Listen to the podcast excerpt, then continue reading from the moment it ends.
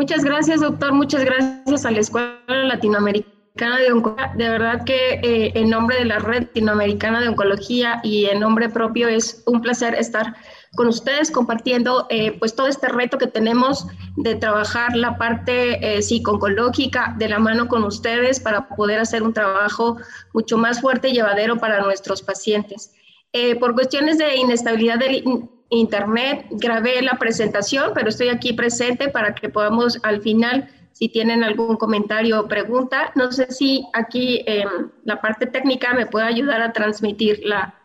la grabación. Voy a platicar con ustedes sobre el estado actual de la psicología y es un placer para mí pues poder compartir este escenario con ustedes. Vamos a ver un poquito del contenido que yo les voy a compartir esta mañana y bueno, vamos a hablar de los antecedentes de la psicología en la oncología, la evolución de la psicología, cómo está la psicología a nivel internacional, a nivel latinoamericano, cuáles son los problemas que afronta la psicología justamente en América Latina, ¿Cuáles son esos eh, factores de impacto en cuanto a calidad y costo-efectividad que tiene la atención psicosocial en el cáncer? Los estándares de atención psicooncológica, cómo es que manejamos la red latinoamericana de psicooncología y los retos que tenemos en esta área.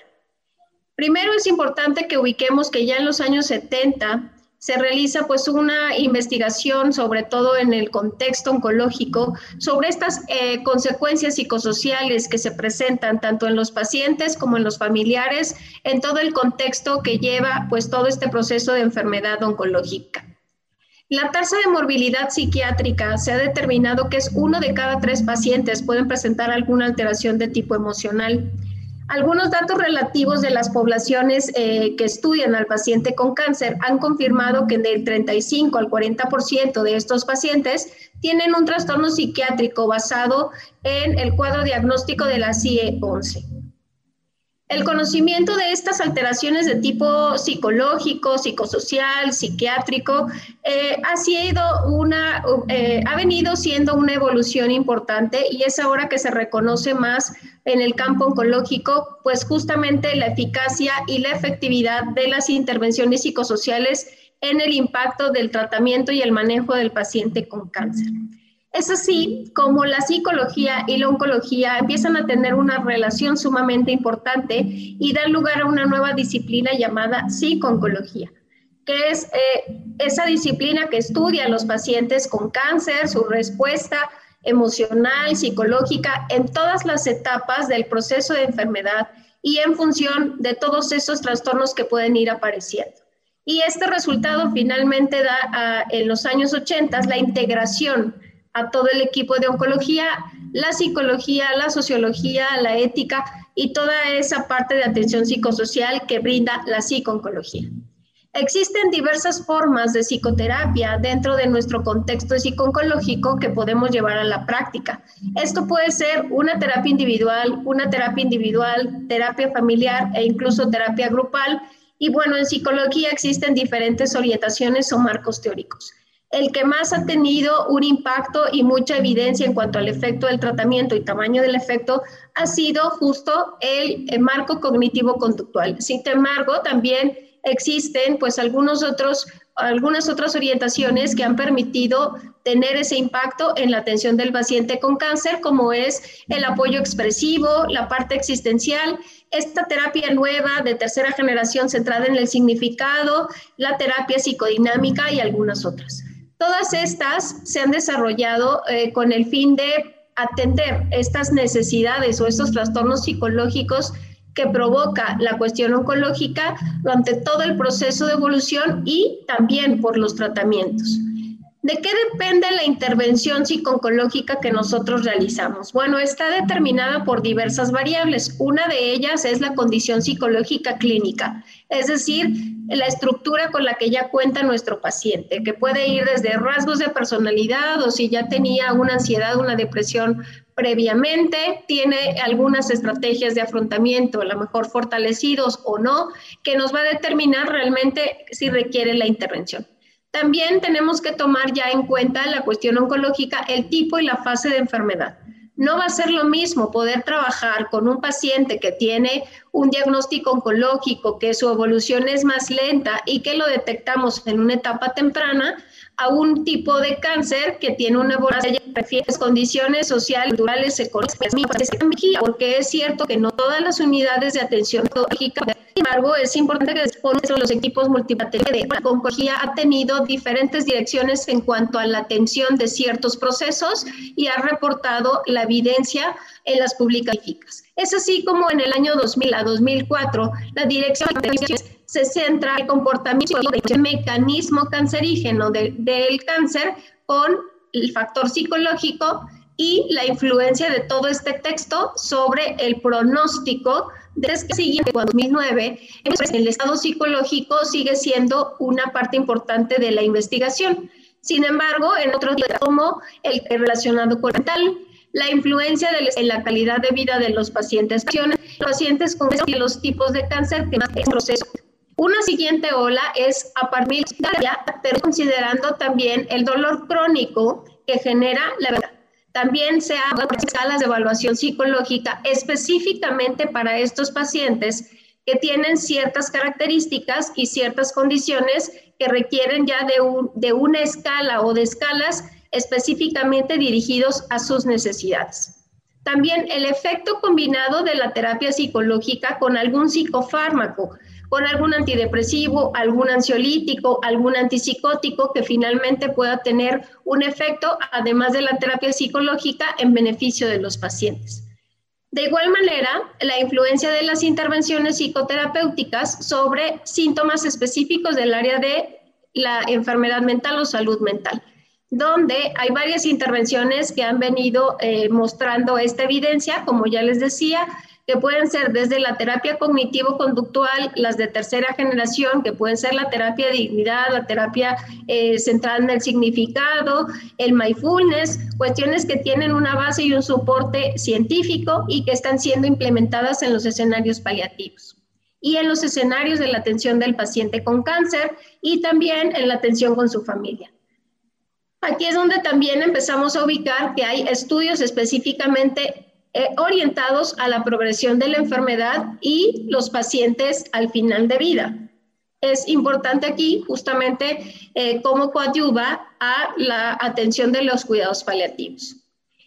Hay algunos objetivos de estas intervenciones psicológicas que actualmente están siendo pues toda una serie de componentes que se están considerando que un especialista las pueda llevar a la práctica. Inicialmente, si ustedes eh, me ayudan con la imagen, podrían ustedes identificar que, bueno, vamos a estar atentos a problemas emocionales, esto es comorbilidades psicológicas o psiquiátricas, el miedo a la progresión de la enfermedad y alguna otra situación que condicione el desarrollo o presencia de alguna alteración de tipo emocional. También nosotros vamos a estar trabajando con problemas de tipo social y prácticos como es el contexto laboral, el distrés financiero, el cuidado de los hijos y todo lo que tiene que ver con el cuidado de su casa y algunas otras necesidades. También los problemas relacionados con el soporte familiar y la atención al cuidador principal o cuidador primario informal, que es aquella persona que va a estar al pendiente de nuestro paciente en tratamiento o en seguimiento por cáncer, pero al que también necesitamos darle un soporte. También estaremos pendientes pues, de aquellos síntomas físicos que puedan ir eh, presentando, coadyuvando todo este proceso de enfermedad oncológica, como el dolor, la fatiga, el proceso de reproducción y sexualidad, y algunos otros síntomas que podemos ir identificando y trabajando, que puede ser las alteraciones del sueño, algunos desórdenes cognitivos y algunos otros que puedan depender del tipo de cáncer, de la localización del cáncer y del tipo de tratamiento que ellos puedan recibir. También tenemos que impactar nosotros en la optimización del tratamiento. ¿Esto qué significa? Fomentar la adherencia al tratamiento, que tengan un apego importante a las indicaciones y al manejo que eh, el médico oncólogo está proponiendo. También ayudar en la toma de decisiones. Actualmente existe un modelo de toma de decisiones compartidas donde es importante considerar las necesidades y todas estas consideraciones que para el paciente son importantes, además de la propuesta de tratamiento que pueda existir por parte del oncólogo o el hematólogo. El uso de algunos medicamentos en específico, como los opioides, e incluso el uso de la medicina alternativa como una perspectiva que también podemos ir trabajando con nuestros pacientes. Eh, también es importante que nosotros tomemos de es la valoración de existe un proyecto en específico que es el proyecto de humanización donde eh, se ha insertado este proceso científico y es por ello que bueno dan un sote y una eh,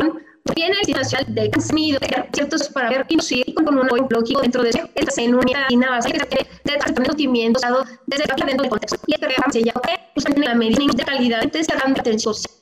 dentro también los tipos de acuerdos y entonces es muy importante el apoyo terapéutico es un de acuerdo las necesidades de constante de eh, como bien de la disnea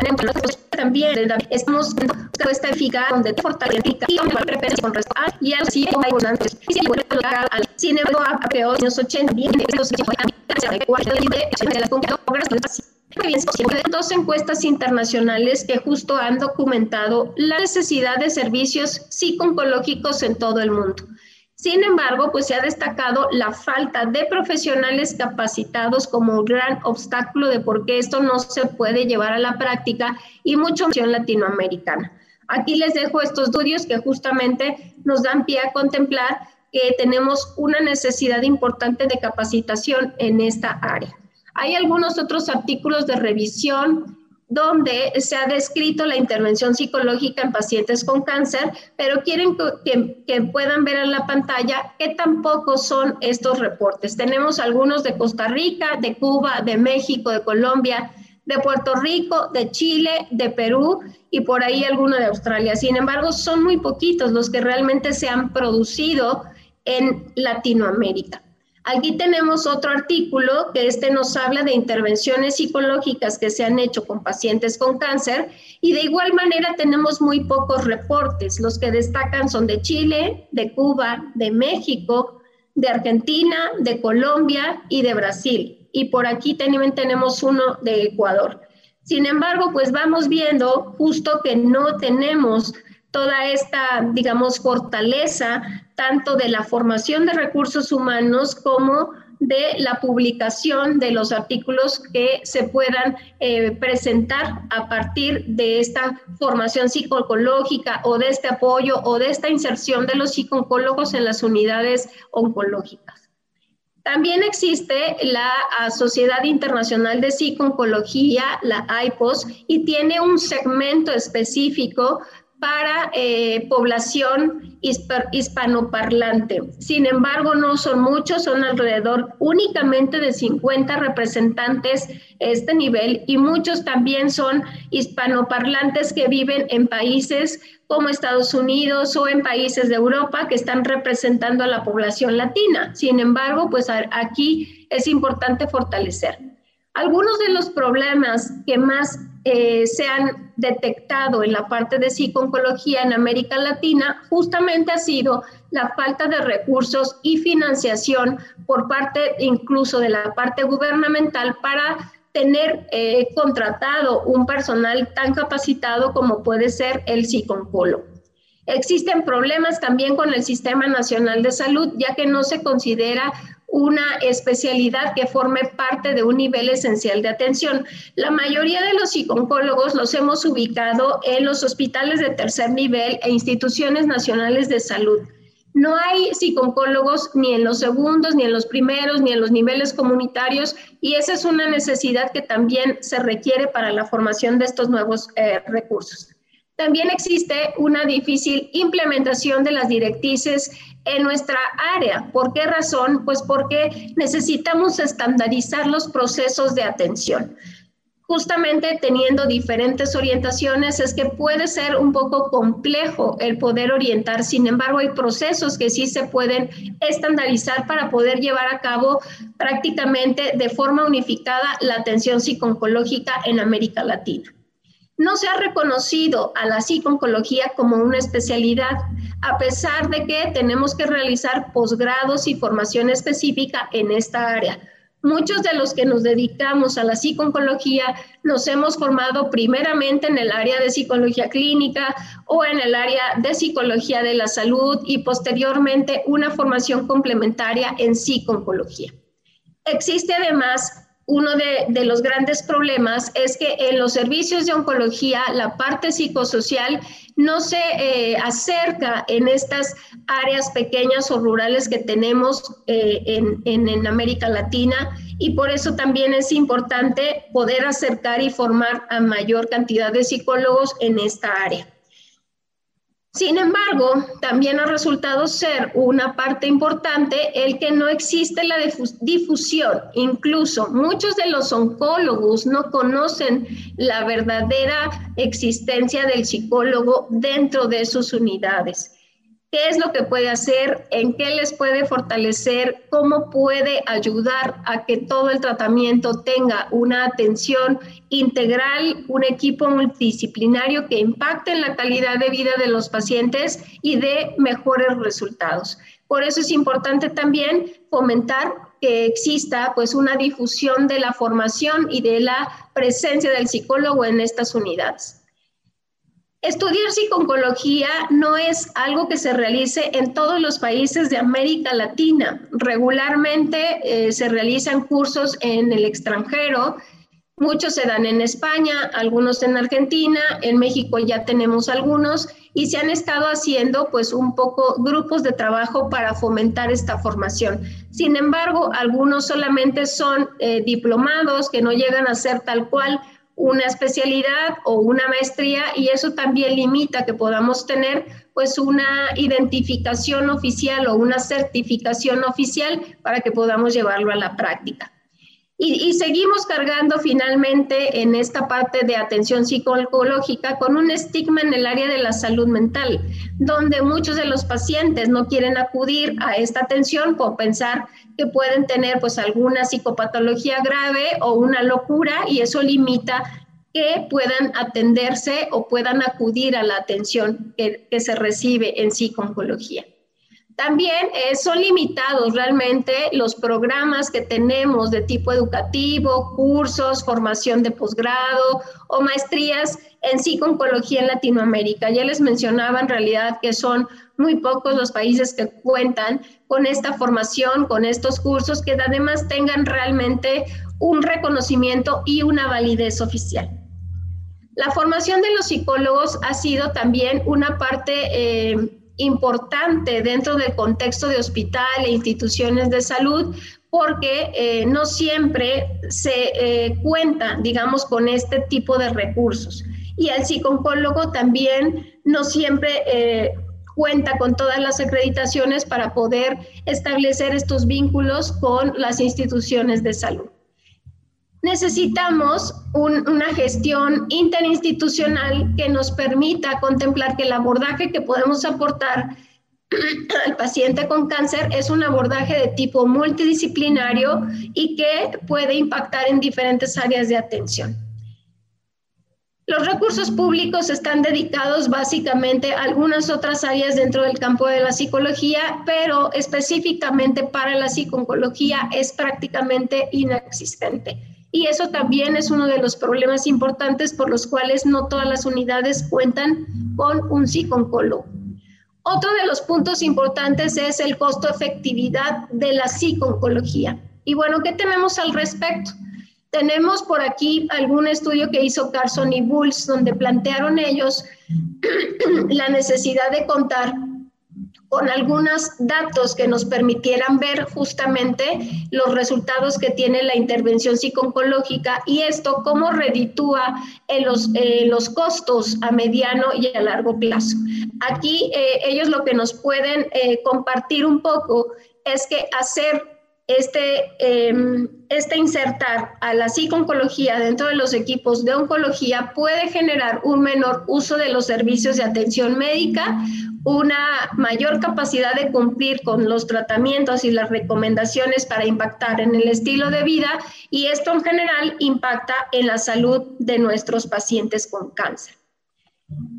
Existen algunas consecuencias si eh, no atendemos esta psicopatología, no solamente en, en, este contexto de la calidad de atención y los costos-beneficios, sino también en los resultados clínicos. También vamos a ver aquí que muchos a lo mejor de nuestros pacientes no mejoran con el tratamiento establecido y por ahí podemos tener una arista del área psicosocial que nosotros podemos atender.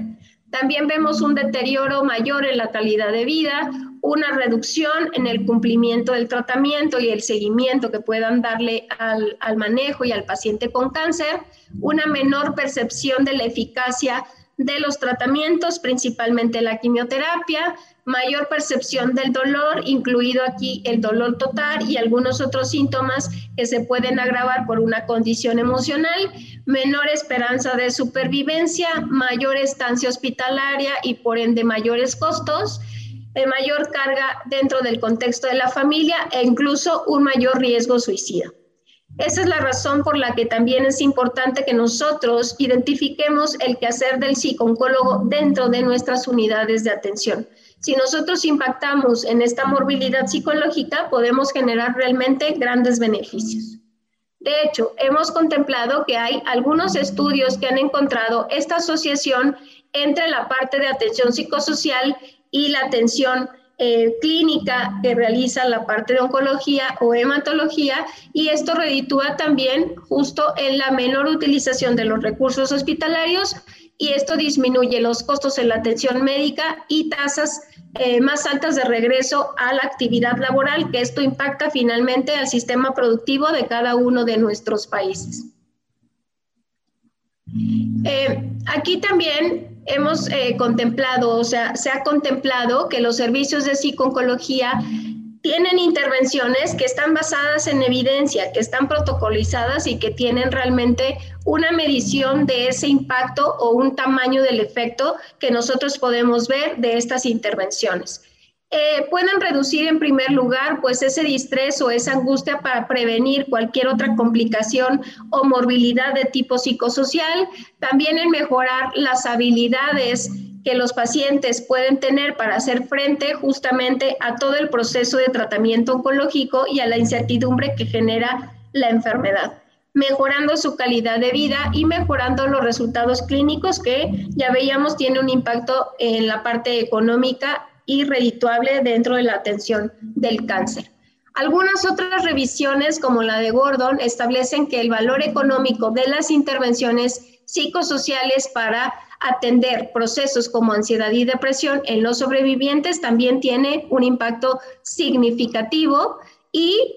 otra revisión sistemática también nos dice que existe una rentabilidad en cuanto a las intervenciones. Esto significa que probablemente tengamos que hacer una intervención en la contratación y en la capacitación constante de un recurso humano de psicooncología, pero va a ser redituable en todo el proceso de atención y en la mejora de la calidad de estos eh, áreas y estos procesos tal cual de la atención del paciente con cáncer. Y un último estudio en donde finalmente Janssen establece que existe esta rentabilidad de las intervenciones de tipo psicosocial también como una evidencia para fortalecer la necesidad de contar con este recurso. Abordar las necesidades de tipo psicosocial tiene también eh, mejoría e impactos benéficos muy importantes, no solamente en el paciente, también en su familia, también en el contexto social y en consecuencia pues a la economía de la salud, que es muy importante y que estamos tratando de analizar. ¿Qué pasa con los estándares de la psicooncología en el ámbito oncológico? Es importante que también tengamos un poco de estos análisis para poder proponer planes de mejora y tener una evidencia más eh, sustentable de los resultados. Algunos de los estándares que yo les puedo compartir son aquellos que establece, por ejemplo, el American College de la Comisión Quirúrgica del Cáncer, donde aquí especifica básicamente que se trata de organizar, entregar y dar seguimiento a los pacientes que están dentro de los servicios de oncología, donde también ellos eh, establecen que existe la necesidad de tener una acreditación de la atención psicológica, es decir, tener la posibilidad de conocer cuáles son las habilidades, capacidades y destrezas que puede tener un psicólogo insertado en el campo de la oncología. Que exista un comité dentro de los procesos de atención y de eh, todas las áreas de oncología para integrar y monitorear toda esta cuestión de atención, de derivación y seguimiento de la atención psicosocial. Por otro lado, la Asociación Canadiense de, de, um, de Oncología Psicosocial, que es otra, eh, digamos, área que también forma dentro de, de esta cuestión psicooncológica, es especificar estándares de cuidado. Esto es organizar todos los procesos que se van brindando a los pacientes desde el área psicosocial, estableciendo una organización, una estructura, probablemente manuales de organización, manuales de procedimientos que permite establecer estos estándares tanto de los proveedores como de la atención que se puede brindar. Lo mismo para aquellos pacientes que pueden tener un riesgo de padecer la enfermedad oncológica y esto va desde la prevención, todo el proceso de atención del tratamiento, la supervivencia y los cuidados paliativos desde un enfoque mucho más estandarizado. El Instituto de Medicina también ha planteado que deben existir estándares dentro de estas áreas para poder marcar procesos, metas de cuidado y objetivos de la atención psicosocial. ¿Para qué? Para que facilite un poco esa comunicación que debe darse entre los pacientes y los profesionales de la salud, así como poder identificar estas necesidades psicológicas en cada uno de los pacientes pero también establecen dentro de estos estándares que debe estar diseñado implementado un plan para poder vincular todos los servicios dedicados a la atención del paciente con cáncer. Dar seguimiento, reevaluar y ajustar los planes tanto como sea necesario. Es muy importante también ir a la vanguardia e ir implementando intervenciones que van eh, evidenciando que existe un efecto sumamente importante en los pacientes. También la, perdón, también la NCCN ha establecido un tipo de estándar para la atención psicosocial. Ellos consideran que debe haber una detección importante del distrés emocional que debe ser monitorizado, identificado, documentado y atendido lo más pronto posible. Este distrés, recordemos que es un malestar físico y emocional que conlleva una serie de consecuencias si no es atendido. Este cribado o este tamizaje debe identificarse en cuanto a diferentes niveles que hay de distrés, pero también en la causal de ese distrés podemos tener una serie de problemáticas que pueden conllevar a ese distrés, principalmente en el paciente con cáncer, que pueden ser problemáticas prácticas como la, el distrés financiero o cuestiones que tienen que ver con el cuidado de su familia, de su casa, pero también el tipo que tiene que ver con relaciones interpersonales, la cuestión emocional, los problemas espirituales y los problemas físicos. Deben también existir comités institucionales de manera interdisciplinaria para que puedan manejar pues todas estas necesidades que acarrea estos problemas asociados al distrés. Y es algo muy importante y me parece eh, necesario destacar que también debe existir estos profesionales, pero con licencia, con toda una acreditación y una formalidad en que son profesionales con experiencia, que son certificados y que pueden formar parte dentro de los equipos de eh, oncología. Quiero comentarles también que dentro de ESMO y ASCO existen recomendaciones para el currículum global, global de la formación de la oncología médica. Esto fue en el año 2016 y vean justamente que se divide estos aspectos de la atención psicosocial en cuatro áreas, en cuáles son los objetivos, cuáles pueden ser aquellas psicopatologías que podemos identificar, también cuáles son aquellos conocimientos básicos que debe tener un oncólogo sobre estas áreas y algunas habilidades necesarias y mínimas que pueden desarrollar. Aquí recordemos que incluso hasta para la formación de esta comunicación y la comunicación de malas noticias, nosotros los psicólogos podemos fomentar, establecer y enseñar algunas estrategias mínimas que pueden realizar los médicos oncólogos dentro de su práctica diaria. Estas recomendaciones finalmente están basadas en datos clínicos que se pueden publicar o que se han publicado guías de práctica clínica y que se deben implementar también medidas específicas como parte de la supervisión de la calidad de atención y de los servicios brindados. Es así como viendo todas estas necesidades, nos hemos integrado un grupo de expertos en psico-oncología a nivel latinoamericano y hemos formado la Red Latinoamericana de Psico-Oncología, que es la psicología aplicada a la oncología y los cuidados paliativos. Somos un grupo de profesionales con mucha experiencia ya en este campo y que hemos estado ya realizando un abordaje integral a la persona con cáncer y a sus familiares. Nuestra misión es promover una red conjunto de especialistas en psico-oncología en Latinoamérica para integrar, generar e intercambiar conocimientos y experiencias de modo que podamos fortalecer estas redes de apoyo e integrar la atención psicosocial dentro de la oncología, todo esto en beneficio del paciente oncológico, su familia y el equipo sanitario. Nuestra eh, visión es impulsar la ciencia de la psicología basada en evidencia y el abordaje psicosocial para optimizar la atención y contribuir a mejorar la calidad de vida de los pacientes con cáncer.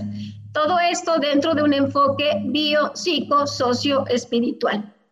Y bueno, estos son eh, los, los miembros ahorita de esta red. Somos 14 países que integramos la red, ya somos 42 miembros estamos eh, constantemente trabajando y que hemos empezado a desarrollar una conformación también de comités donde está el comité educativo, el comité clínico, el comité de investigación, el comité de comunicación y el comité de advocacy. Y yo eh, tengo la fortuna de dirigir actualmente esta red para poder fortalecerlo a nivel Latinoamérica. Sin embargo, bueno, tenemos muchos retos que es muy importante que yo les pueda compartir. Algunos de esos retos es integrar justamente dentro de la atención multidisciplinaria de rutina el equipo de psicología como parte de la intervención y atención multidisciplinaria, integral y holística del paciente con cáncer. Ir más allá del concepto de solamente somos psicólogos, no somos solamente profesionales que hemos eh, estudiado una licenciatura, también nos hemos formado en, eh, estudios de posgrado y capacitaciones constantes, toda una serie de herramientas, estrategias, no solamente para la atención clínica, sino para la implementación de programas, para la implementación de grupos de trabajo, para poder desarrollar la investigación y poder también promover y generar toda esta universidad de conocimiento para nuestros pacientes, nuestros familiares y, lógicamente, eh, la formación de recursos humanos. Necesitamos superar los perjuicios relacionados con el sufrimiento psicológico. No podemos seguir ignorando esta necesidad de nuestros pacientes y dejar de ponerle atención a la salud mental. Es una necesidad prioritaria y va a impactar mucho en toda la atención que podamos brindarle. Crear una cultura de cuidado sobre la importancia que tiene que haber no solamente del tratamiento, sino de toda la información tener esta parte muy bien aterrizada de la comunicación con nuestros pacientes y con eso también nos evitamos problemas médicos legales si nosotros fortalecemos y trabajamos con comunicación asertiva, con comunicación tomando en cuenta opiniones del paciente, que es justamente una comunicación que actualmente se está fortaleciendo, donde tomamos en consideración las necesidades del paciente y poder interactuar entre todos los miembros del equipo. También otro de los retos es permitir que nuestros pacientes reconozcan la importancia de sus necesidades a través de la atención que se brinda. Cuando el médico oncólogo sugiere a los pacientes esta atención psico-oncológica, el paciente considera que es parte de su atención y la acepta con mucho más facilidad crear una cultura en torno al papel de estar bien informado, de participar en la toma de decisiones y crear justamente una interacción importante entre las propuestas de tratamiento, las preferencias que puede haber entre cada uno de los pacientes, contemplando que este es un modelo de comunicación eh, justamente de eh, toma de decisiones compartidas. Y bueno, es razón por la cual es necesario y los invitamos y estamos nosotros en mucha disposición de unir fuerzas. Unir fuerzas a favor del paciente con cáncer o el paciente hematológico que requiera nuestra atención independientemente de la profesión, podemos aportarle al paciente un, un abordaje mucho más completo y una atención con mayor calidad. Pues esa es eh, mi presentación por el día de hoy y eh, posteriormente estaré con ustedes para la sesión de preguntas y respuestas. Muchas gracias.